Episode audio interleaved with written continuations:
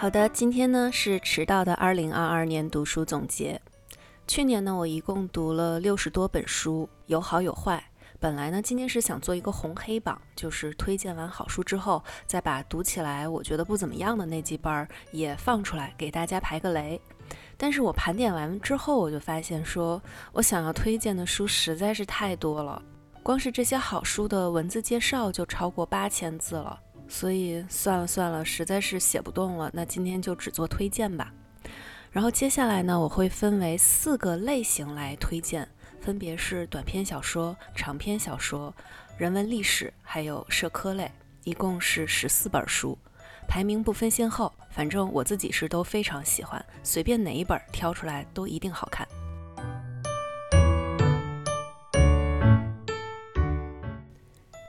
短篇部分的第一本叫做《如雪如山》，这是一本让人很惊喜的书啊。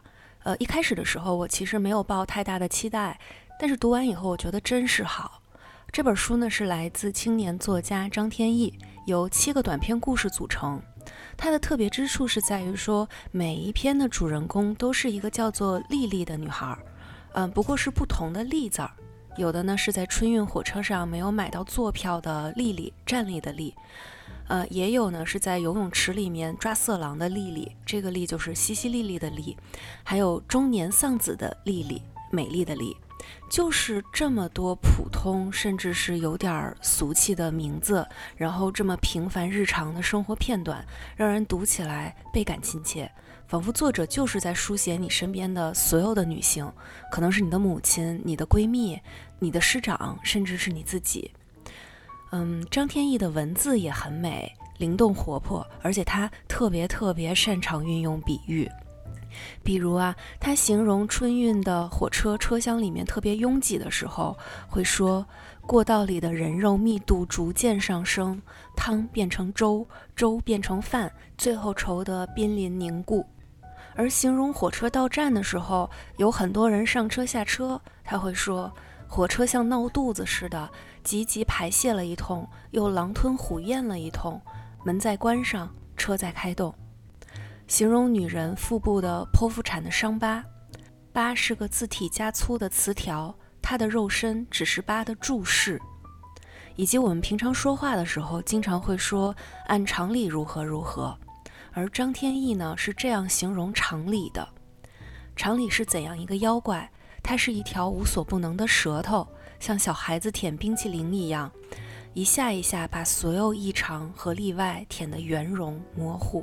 类似的形容非常多，都是生活中很小很熟悉的事儿，但是作者用他敏锐的感知和巧妙的文笔，就能够让你有不同的感受。而整本书里呢，我最喜欢的是最后一篇拜年，这里头啊，把男主的那种势利眼和附庸风雅的嘴脸描写的太好玩了。但是越往后，故事的走向就越残忍，也越恐怖。当然，其他篇也都很好看，每一篇都很好看，强烈推荐想要读一些偏现实主义题材的朋友去看一看这一本《如雪如山》。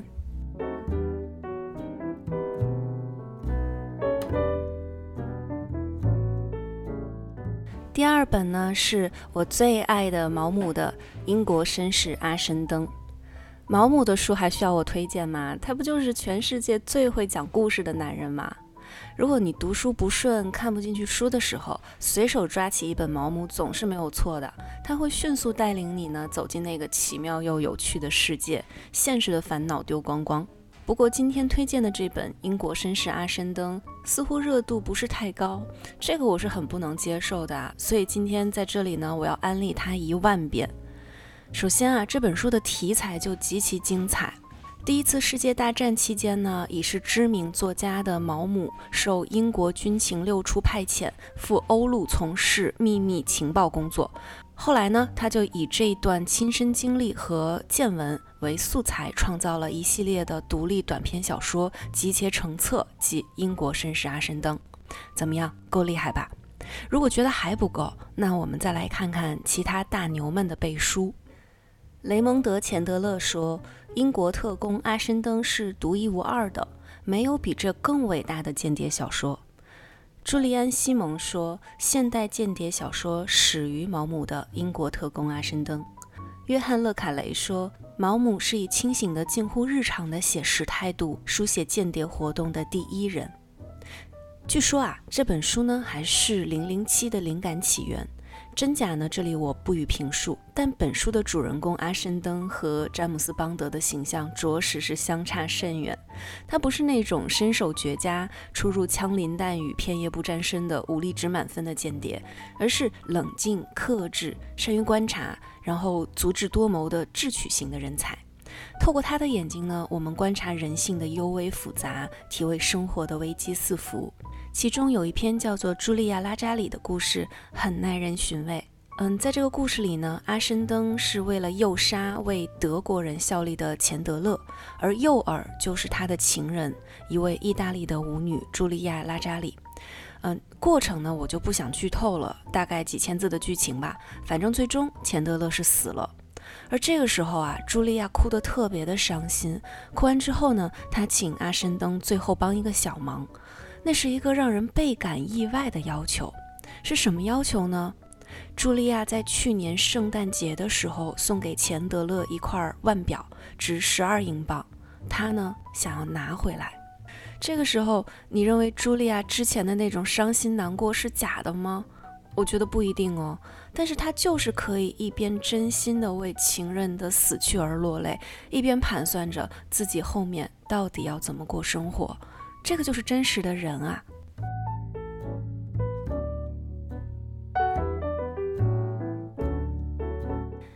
第三本短篇小说是来自特德·江的《你一生的故事》。特德·江呢是美国华裔科幻作家，他的本职啊其实是一个程序员，但是他写的科幻小说却让他捧回了包括星云奖、雨果奖、坎贝尔奖等等在内的几乎所有的科幻大奖的奖杯。而你一生的故事呢？这本书集结了特德·江早期的八篇作品，其中的同名篇《你一生的故事》还是电影《降临》的原著。嗯，我觉得呢，好的科幻小说不仅仅是科幻情节要精彩啊，更重要的是要借助科幻为手段，讨论像人生、哲学、宗教等等更加宏大的命题。特德·江的小说就是这样，甚至啊，他的哲学意味比科幻价值更大。他会去创造一个和真实世界有着截然不同的运行法则的异形世界，虽然乍看会觉得很荒唐，但是借助这些被扭曲了或者是放大了的符号，我们可以看到在各种极端情况下，普通人到底会做出哪些选择。这里呢，就有一点点像黑镜的味道啊。比如，在你一生的故事中，语言学家通过学习了一门外星语言，继而同时体验到了过去、当下以及未来。而当这个语言学家预知到了女儿会因为攀岩时发生意外而去世的时候，他会怎么做呢？他会阻止女儿进行攀岩运动吗？还是更加珍惜能够和女儿相聚的每一分每一秒？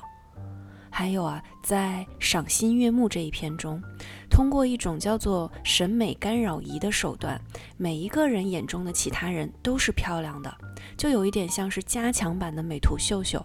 特德·江呢，他塑造了一个长相并不重要的世界，看似挺美好，但是也不乏很多反对的声音。而这篇故事呢，正是在讲述一场关于大学里要不要强制使用审美干扰仪的论战。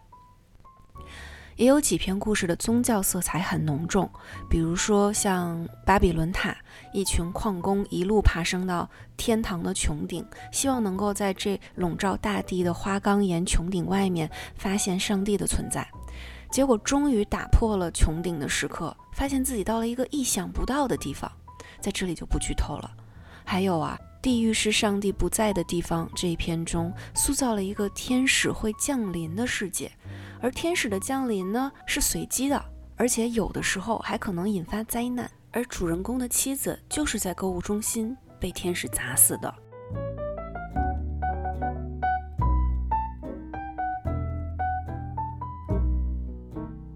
短篇小说的最后一本呢，是来自智利作家本杰明·拉巴图特的《当我们不再理解世界》。全书是由四个短篇和一个后记组成，很像是科学界的人类群星闪耀时。而里面的内容虚实结合，人物都是真的，都是鼎鼎大名的科学巨擘，提到的关键发明也都是真的，都是非常硬核的科学知识。比如说氰化物是怎么来的，还有量子力学、黑洞、薛定谔的猫，呃，数学里的 A、B、C 猜想等等。但是对于科学家的生活细节，还有做科研的过程，就都半真半假了，有一点点像是科学家们的同人文。这本书呢，我之前出过单集，所以这里就不做详细介绍了。如果有朋友感兴趣，可以翻一翻前面的内容。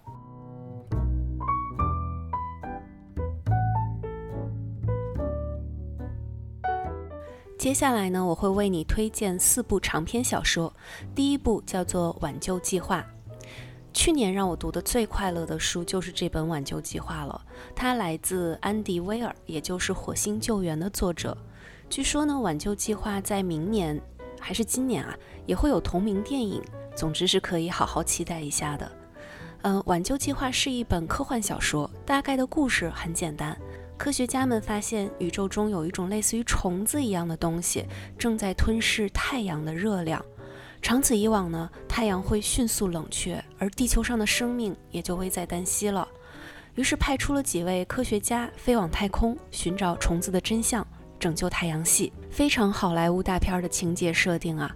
而这本书的精彩呢，绝不仅在于情节本身，而是故事发展的过程中有各种精彩又好笑的细节，以及最后体现出来的那种温情脉脉的价值观。有人说这本书是科技宅男加跨星系好友联袂上演太空大救援，这个形容简直是太精妙了。主角确实就是一个科技宅男，他只是一个自然科学老师，并非顶尖科学家。但优点就在于各种学科知识他都懂，而且能够融会贯通，动手能力、应变能力都很高，在外太空有着极强的生命力。在书中呢，你可以看见他巧妙地使用物理学、生物学等知识，一次一次化险为夷。而这些知识大多数啊，你在中学时就已经学过了，只不过是忘了而已。而主角呢，在外太空偶遇了波江星的一个智慧生命，叫做洛基，也就是后来他的好基友了。他们从陌生到相互试探，逐步熟悉，再到后来联手解决了噬星体的难题，就是那个吞噬太阳热量的虫子的问题。最后呢，两个人也发展出了很深厚的友情。这整个过程的描写都太精彩了。洛基，他是我见过的最可爱的外星人。比如他在表达情绪激动的时候，会重复的说某一个词，就是重要的事情要说三遍。比如特别高兴的时候，就会说高兴高兴高兴；很难过的时候，就会说难过难过难过。哎，这个简直是太可爱了。而在主角要回地球的时候呢，两个人分别，洛基会问：“你的脸上在漏水。”而主角擦擦眼睛回答：“人类就是这样，不用担心。”多么单纯又温暖的互动啊！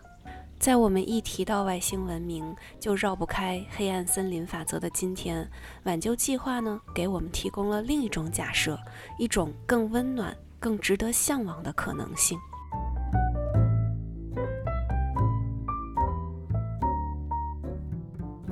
第二本为你推荐的长篇小说是约翰·威廉斯的《奥古斯都》。唉，约翰·威廉斯又是一个我舍不得读完的作家。他呢一生只写了四部小说，而国内还就只出版了三本，分别是《斯通纳》《奥古斯都》《屠夫十字镇》。读完就没了，所以我呢强制自己一年只能读一本，不能多读。而去年读的就是这本《奥古斯都》。本书的主角是盖乌斯·乌大维。凯撒的生外孙，罗马第一位元首，统治罗马四十年，也就是奥古斯都大帝。不瞒你说啊，我在看这本书的时候才了解到一些，我不知道是常识呢还是冷知识。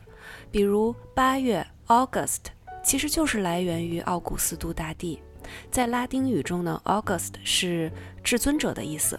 因为屋大维有很多很重要的战役都是在八月份获胜的，而且呢，他也是在八月被封为至尊者的称号。因此，在他死后，罗马的元老院就将八月改名为 August。而且啊，八月本来只有三十天哦。也是因为元老院的长老们认为说奥古斯都理应同凯撒平起平坐，于是就给八月加了一天，从此七月、八月就都有三十一天了。而七月又是怎么回事呢？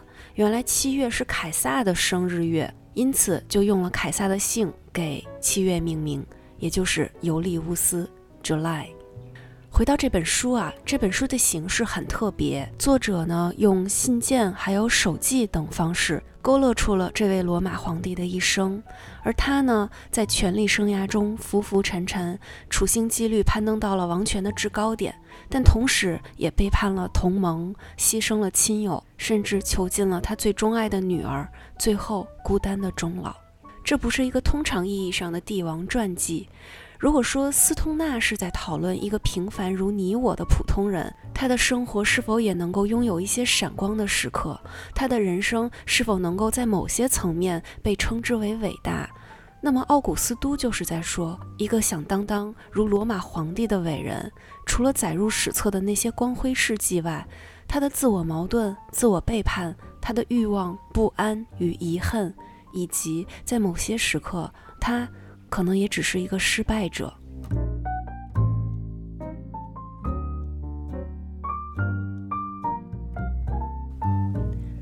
第三部为你推荐的长篇小说是来自南非作家库切的《耻》。整本书呢是围绕两段性暴力展开的，一段是大学教授 David 卢和他的黑人学生的性。虽然这里面并没有肢体上的暴力，甚至教授呢会自以为说这是一段浪漫的忘年恋，但其实他的学生啊从头到尾都只是不得已的屈从于他高高在上的教授地位而已。而另一段的性暴力。就是当教授和学生的关系被告发之后，这个教授呢不得不辞职，于是退居到了郊区女儿 Lucy 的农场中去生活。而后来他的女儿又遭受到了当地黑人的抢劫、轮奸，甚至怀孕。书中的 Lucy 啊，一针见血地指出了性和暴力的相似之处。他是这样说的：仇恨，当涉及男人和性的时候，David。无论什么都已经不会再让我感到惊讶了。可能对于男人来说，仇恨那个女人会让性行为变得更刺激。你是个男人，你应该知道，当你和一个陌生人发生性关系的时候，当你诱骗他、控制住他，把他压在你的身体底下，把你全身的重量都压倒在他身上的时候，这难道不是有点像杀戮吗？把刀子捅进去之后，无比兴奋。把那具尸体留在血泊中，扬长而去，这种感觉难道不像是谋杀？不像是谋杀之后逃走吗？这两段性暴力呢，要放到殖民南非的大环境中去看，会更好理解。就我自己粗浅的个人理解啊，David 对年轻学生身体的垂涎，也是殖民者对于南非广袤土地的贪婪掠夺。而他的女儿 Lucy 日渐艰难地打理农场，甚至要靠养猎犬来去维持农场的安全。这个也象征了种族隔离制度结束之后，当地的白人被排挤、被压制，甚至种族歧视出现了反转，白人沦为了新底层。而 Lucy 遭受了三个黑人的轮奸呢，则是多年殖民历史在当地黑人的心中种下了深深的仇恨。Lucy 在回忆被强奸的时候提到，那种震惊感怎么也无法消失，那种让人仇恨的震惊，就在他们干那个的时候，那一刻不仅仅是一个白人女性被压在了身下，殖民主义、种族隔离制度以及白人在南非多年以来享有的霸权都被牢牢地压在了身下。所以呢，这本书讲述的是个人被侵犯的耻辱，是道德败坏的耻辱，更是深埋在历史长河中血淋淋的仇恨的耻辱。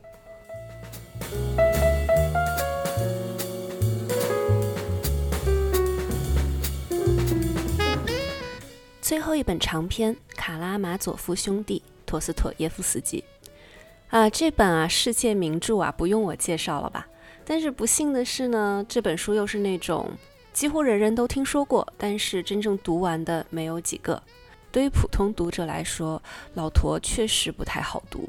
一个是太啰嗦了，这可能和他的家境窘迫有关，想要多码字好赚稿费，以及他可能有点太着急了。基本上呢，书稿都不怎么检查，也很少修改，就直接把稿子给到编辑，然后就出版了。第二呢，老陀的写作手法，按照今天的眼光来看，确实是有点老套了。老陀是靠对话来推进情节的，每个人出场都是大段大段的对白，有一点点像是看话剧。不管呢这里面的人物想了什么，还是经历了什么，都需要一五一十的说给你听。有时候老陀自己可能都写的不耐烦了，书中的人物偶尔会这样说：“哎呀，你快点说重点，后来怎么了？” 这样的对话还蛮常见的，很有意思。而第三个我们看不下去老陀的原因呢，会是老陀笔下的人物啊都有点疯狂，动辄就面红耳赤、坐立难安，或者因为一点小事就要跟人激动翻脸，或者呢冲动下做出一些让人很难以理解的重大决定。我在初读的时候极其不习惯，觉得这人至于吗？犯不着吧。但是以上的这些啊都不是问题，我们努力克服一下。习惯了这种风格之后呢，就能够尽情的享受老陀塑造的那个独特、纯粹又深刻的世界。回到《卡拉马佐夫兄弟》这本书啊。嗯，故事情节没有什么好讲的，就是卡拉马佐夫三兄弟的故事，涉及了三角恋、谋杀，反正挺刺激的，你们自己去看就好。这本书真正令我折服的呢是两个思考，第一个就是我们今天可能经常都会听到的一句话：要爱具体的人。其实这句话的出处就是这本书中佐西玛长老对阿廖沙提出来的。他探讨了对于人类的抽象的爱和对于每一个人的具体的爱之间的关系，未必哪一种更好啊。若是以抽象的大而无当的爱为理由，牺牲了对于每一个具体的人的珍惜，那么这种爱就很可能转为罪恶的道德工具。而失去了对于抽象的爱的信念，那么对于具体的人的爱又不一定能够长久。第二个呢，就是人真的能够驾驭自由吗？如果让你在幸福和自由之间二选一，你会如何选择？这一点啊，出自书中最精彩绝伦的一章《宗教大法官》。这一章呢是个篇中篇，是卡拉马佐夫家的老二伊万他写的一篇故事。其中呢，耶稣降临了人间，但是却被红衣主教关押了起来。没错，就是红衣主教关押了耶稣。两个人呢，对于宗教、人类还有自由等很多命题都进行了非常深的探讨。木心说，陀思妥耶夫斯基是人类文学的最高峰，而卡拉马佐夫兄弟又是陀氏的巅峰。我读书少啊，很难评价。但是光就这本书探讨的问题，确实已经是我智力水准所能够触达的最高峰了。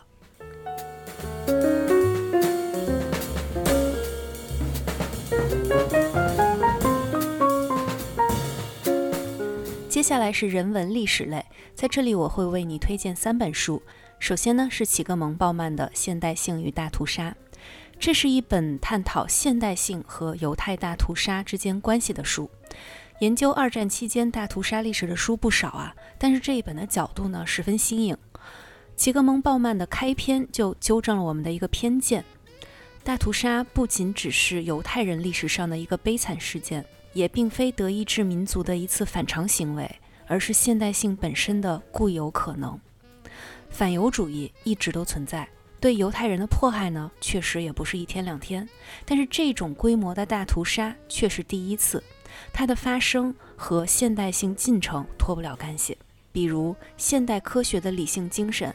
技术的道德中立，让消除不良人种成为科学家们的研究课题，而不再有人思考它背后的真实目的以及会带来怎样惨痛的结果。而现代的管理手段呢，让大屠杀可以被分解成一个又一个高效运转的步骤。而日益复杂的官僚系统也让每一个参与屠杀的人都沦为一个螺丝钉。他们只需要管好自己负责的这部分就好了，甚至绝大多数人都是看不见尸体的。而在从上至下共同创造的巨大的屠杀轮盘中，受害者也成了服从者，甚至在某些情况下会变成共谋者。鲍曼强调呢，大屠杀是现代化进程的必然性结果，并非危言耸听，而是希望为我们敲醒警钟，避免类似的事情再次发生。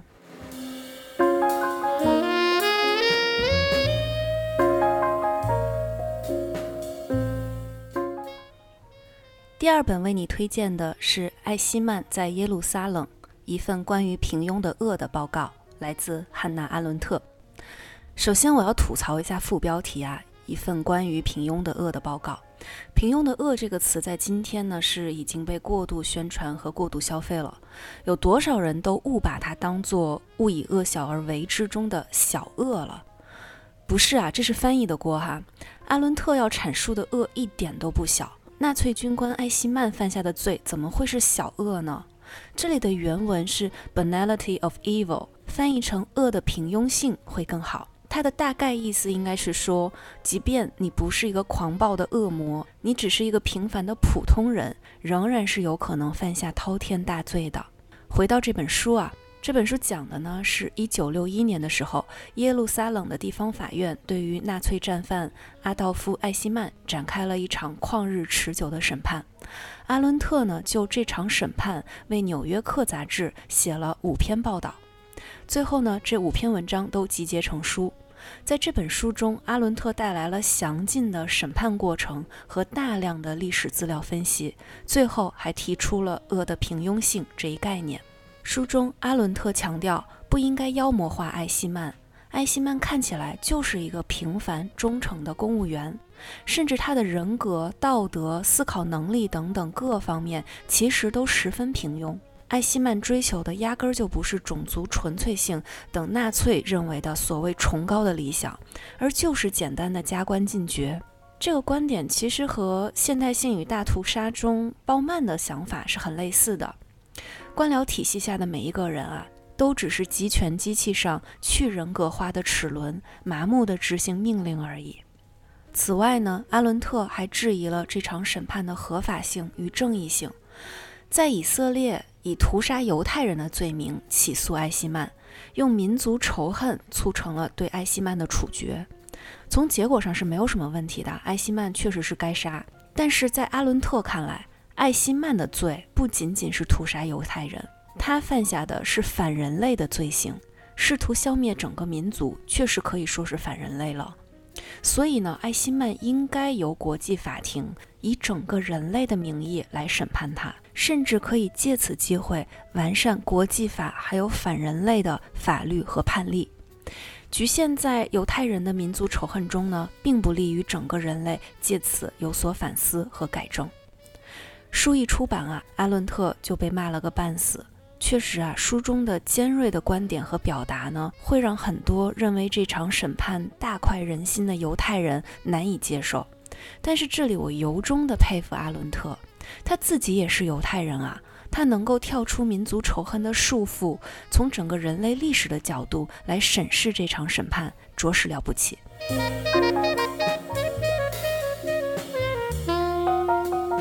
第三本是奥斯维辛一部历史，来自劳伦斯·里斯。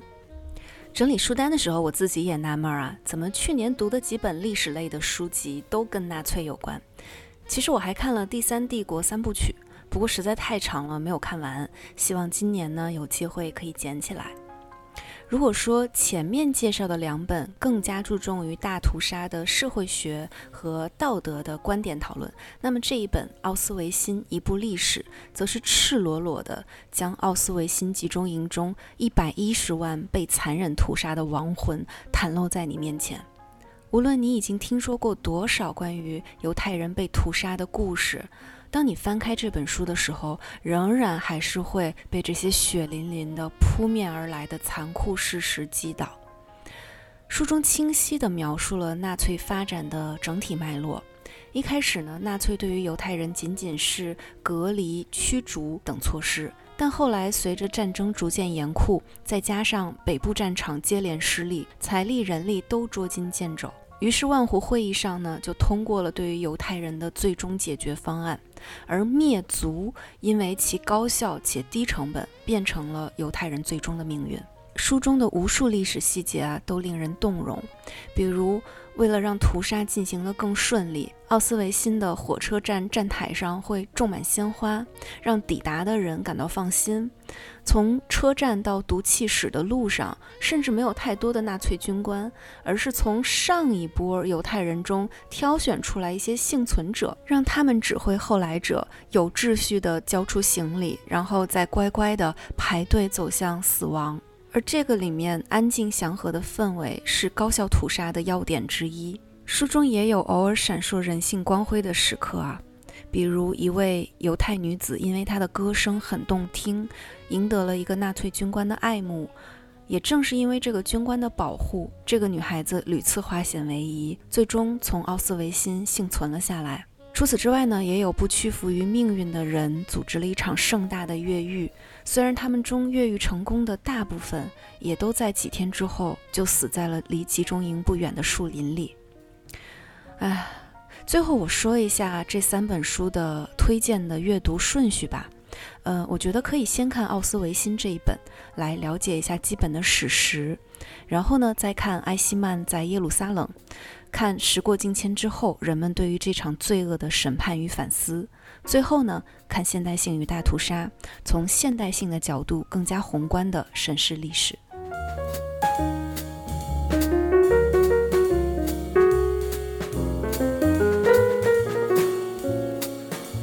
最后一类呢是社科类，我会为你推荐三本书。其实这个分类也不是特别的精确啊。嗯，我想给你推荐的这三本呢，其实风格、类型、内容也都不太一样。好的，第一本呢是叫做《鳗鱼的旅行：一场对目标与意义的探寻》，来自帕特里克·斯文松。这本书是讲鳗鱼的，就是蒲烧鳗鱼饭的那个鳗鱼。曾经在享用美食的时候呢，我还是完全不知道鳗鱼是如此神秘又迷人的生物。这本书呢是双线叙事，一条线讲述鳗鱼这种奇特的生物，它们如何出生，如何穷尽漫长的一生进行一场遥远的旅行，如何回到出生地繁衍死亡。而另一条线呢，则讲述作者和他的父亲。作者是瑞典人啊，瑞典盛产鳗鱼，所以作者从小呢就跟着父亲一起在河边捕捞鳗鱼，而鳗鱼也串联起了作者的童年记忆和对于父亲的感情。但坦白讲啊，时间过去的有点久，所以我现在对于第二条线的内容呢，记得不太清楚了。但是对于鳗鱼的讲述，那种奇妙、笨拙又浪漫的生命旅程，每每想起都会觉得好妙啊。鳗鱼呢，出生在大西洋北部的马尾藻海域。它们随着墨西哥湾的暖流，在大西洋里穿越了几千公里，朝着欧洲海岸的方向行进，耗时三年时间，一路游向江河溪流，选定淡水水域栖居下来。经历了柳叶鳗、玻璃鳗、黄鳗、银鳗等不同的生命阶段，到了性成熟的时候呢，会再次回到马尾藻，一路不吃不喝、不眠不休，只为回到出生地完成生殖任务，然后就去世了。没有人知道为什么他们一定要回到马尾藻，但鳗鱼就是这样固执的，祖祖辈辈坚持这场似乎毫无意义的旅程。鳗鱼的寿命也是一个谜。如果没有机会回到马尾藻，它们似乎可以一直不死。相传呢，有一些被关养的瑞典鳗鱼，既不繁殖也不死去，仿佛它们能够永远这样等下去，一直等到有机会重启返回马尾藻的旅程。由于鳗鱼的生命历程太奇特了，所以千百年来有很多的科学家都在研究它。古希腊哲人亚里士多德根据不懈的观察呢，最终断定鳗鱼是从淤泥中诞生的，因为它们就是这样无中生有的出现，然后再莫名其妙的消失，连一条性成熟的鳗鱼都找不到，所以它们怎么可能是通过自然交配诞生的呢？此外啊，二十岁的弗洛伊德也曾经发奋地寻找过鳗鱼的睾丸，他日复一日地解剖鳗鱼，从显微镜里面去寻找、观察，却始终没有找到这种神秘生物的生殖器。最终呢，世界上少了一个鳗鱼专家，多了一位精神分析大师。借用书中的话啊，鳗鱼的神秘也是人类身上的神秘，独自在世界上寻找自己的位置。这也许是人类所有经验中最终极、最普遍的经验。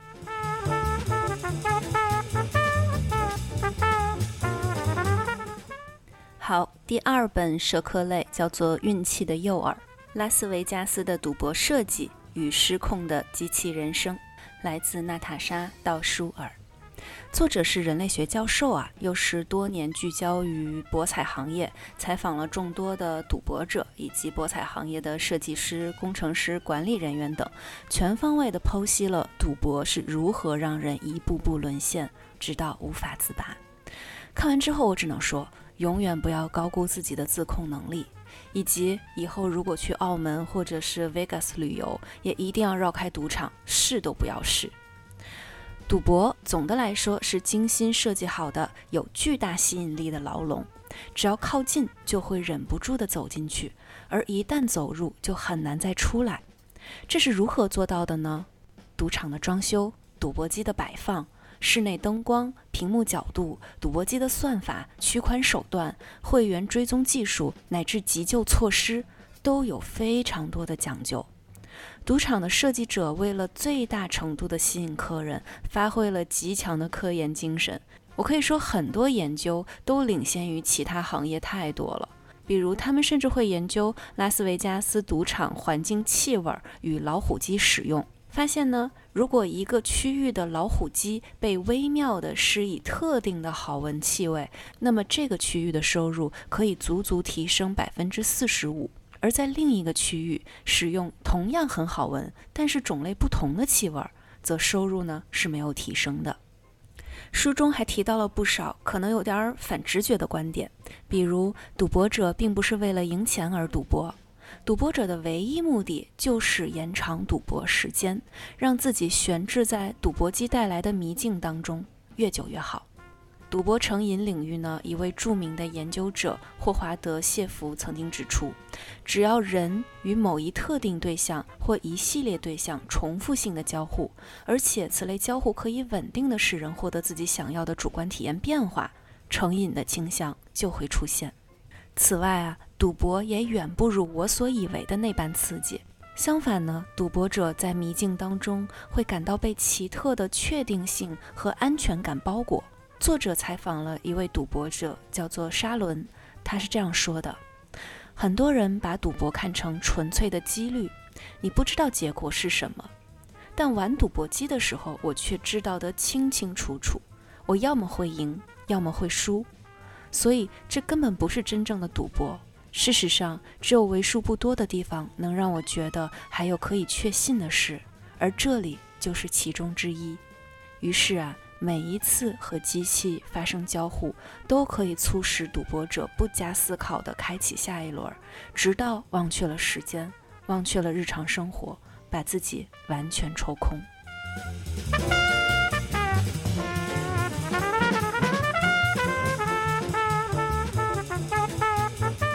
最后想推荐给你的呢，其实是一整套书，是来自江竹浪的众神系列，分别有。众神的样子，众神的战争，众神的软肋，还有众神的星座，这是一套很棒的希腊神话与西方艺术的入门读物啊！作者十分生动有趣地讲述了希腊诸神的故事，同时又把相关的名画呀、雕塑啊、建筑啊等等放在一旁合并讲解，让你可以一边快乐地看着八卦，顺带着就了解了西方艺术的历史与传承。之前呢，我看很多西方古典名画的时候会看不懂，只觉得人物都画得很逼真、很漂亮。但是读完这本书，我就能够迅速地掌握了一些窍门儿。比如啊，带着一个小孩的裸体美女，通常就是美神阿弗洛狄特；而穿着齐膝裙、背着弓箭的飒爽少女，就是月亮女神，同样也是狩猎女神阿尔特密斯。而在天空一角俯瞰众生的中年夫妇，大概率就是宙斯和赫拉了。嗯，下面呢，我就分别说一下这四本书的大概内容吧。首先，第一本《众神的样子》，呃，也是最早出版的，应该是二零二零年出版。它呢，主要是以希腊神话的十二主神为线索，讲述了众神的起源、发展和终结，算是对于众神讲解的相对全面而且比较基础的一部。呃，那么接下来《众神的战争》，它呢，详尽地讲述了关于特洛伊战争的全部始末。从不和女神带着金苹果大闹婚宴，到帕里斯带走海伦，再到希腊联军和特洛伊长达十年之久的对峙，到最后呢，奥德修斯献上了木马计，特洛伊城被攻破。整个故事啊是十分精彩的。而且读完这一本之后，可以对读懂很多西方经典文学有很大的帮助。比如荷马史诗的上部《伊利亚特》讲的其实就是特洛伊战争的故事，而后世的无数作品的灵感呢，又起源于荷马史诗。好了，第三本啊，《众神的星座》，星座大家肯定都不陌生了，但是这些星座是怎么来的呢？根源呢，还是在希腊神话。看完这一本之后呢，以后你再跟朋友见面，话题可就多了。不仅可以问你是什么星座的，还可以告诉他，哈，双子座其实是同母异父的双胞胎哦，其中一个人的爸爸是宙斯，而且还是一只大天鹅。好，最后一本《众神的软肋》，这个是二零二二年，也就是去年最新出的啊，算是对前三本没有提到的一些细节做的补充吧。软肋呢？顾名思义，就是神仙也是有弱点的。这些弱点可能是欲望，可能是嫉妒，可能是恐惧。比如太阳神阿波罗，算是顶级高富帅了吧，但却也追不到心爱的女子。而智慧如雅典娜呢，却对他的下属美杜莎如此的狠毒和冷酷。所有的这些内容啊，让人读过之后不免唏嘘，仿佛没有什么是完美的。就连奥林匹斯山上的诸神也有不愿意碰触的软肋，而希腊人在几千年前，他们就懂得了这一点。其实社科类还有很多很棒的书，但是呢，我之前都单独出过单集了，所以这里我就懒得说了。比如像是毫无意义的工作，呃，银谷路，还有制造消费者，感兴趣的朋友呢，可以翻以前的节目来听。啊，好了，今天呢，所有要介绍的内容就全部都说完了。在这里呢，也祝你今年也能好好享受阅读的快乐。